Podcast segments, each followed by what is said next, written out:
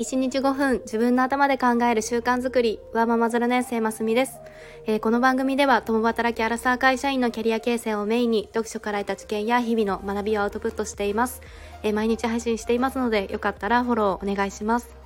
えー、いかがお過ごしでしょうか？あの私も同じですという方がいたらぜひ教えてほしいんですがあの昔からハマると私は1曲だけを1日エンドレスでリピートして聴くっていう癖があるんですよね。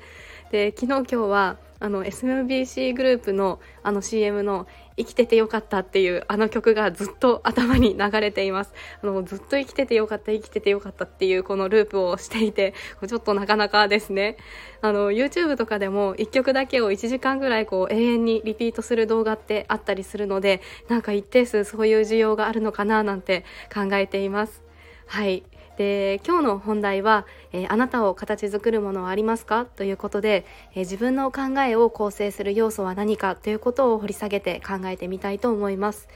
えー、これは人によって心惹かれるものとかの系統しているものってあの違うと思うのできっといろいろありますよねのそれこそ音楽とかスポーツとか絵画とかの考えるヒントとかインスピレーションを受けるものってたくさんあると思います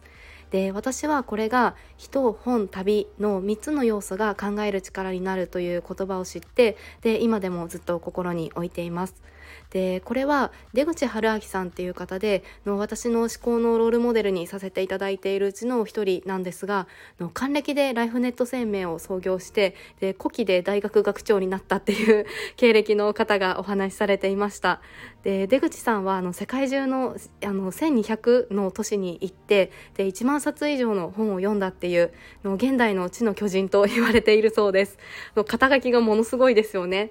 で1万冊って1年に200冊ペースでも50年かかるので、ま、本当に相当だなと思います。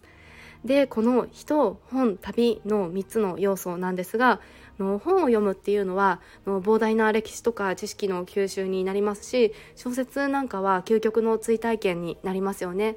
で出口さんも本を読むのは面白いし知識も得られるでそれにプラスしていろんな人に会って刺激を受けるとかで旅っていうのは現場を見に行くことだとお話しされているんですがこの3次元の場に身を置くっていうことも大切なんだそうです。で好奇心を持って自ら体験することででそれによって理解を一段深めることができるそうです。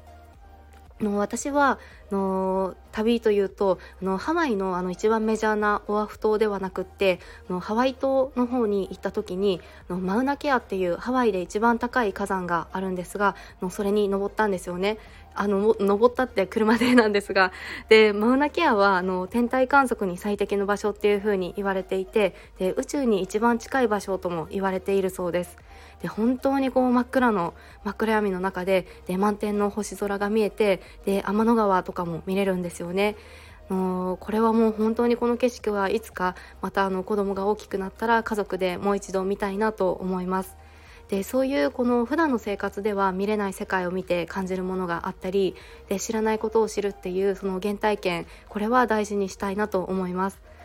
であとはあの全然景色とかは離れるんですがあの我が家の夫は基本的に飲み物は温かいものしか飲まないんですよね。で出会って5年ぐらいで初めて聞いたんですがのそれがなぜかというとなんか二十歳ぐらいの時にバックパッカーをしていたらのたまたまそこで出会った人に自分の部下と顔も背格好もあなたはそっくりだっていう風に言われてでなんとその部下の方がの30歳で亡くなってしまったっていうのを聞いたそうです。でそれでこう冷たいものを飲むのが良くないってその方に聞いてで未だになんとなくその冷たい飲み物はあのその話が思い浮かぶからのホットを飲むようにしていると言っていましたであの無事に30もあの過ぎたというような話をしていましたでこれはちょっと極端なんですがなんかこうして人とか旅での出会いがその人の思考とか習慣まで形成されるようなこともあるんだなっていうのを感じました。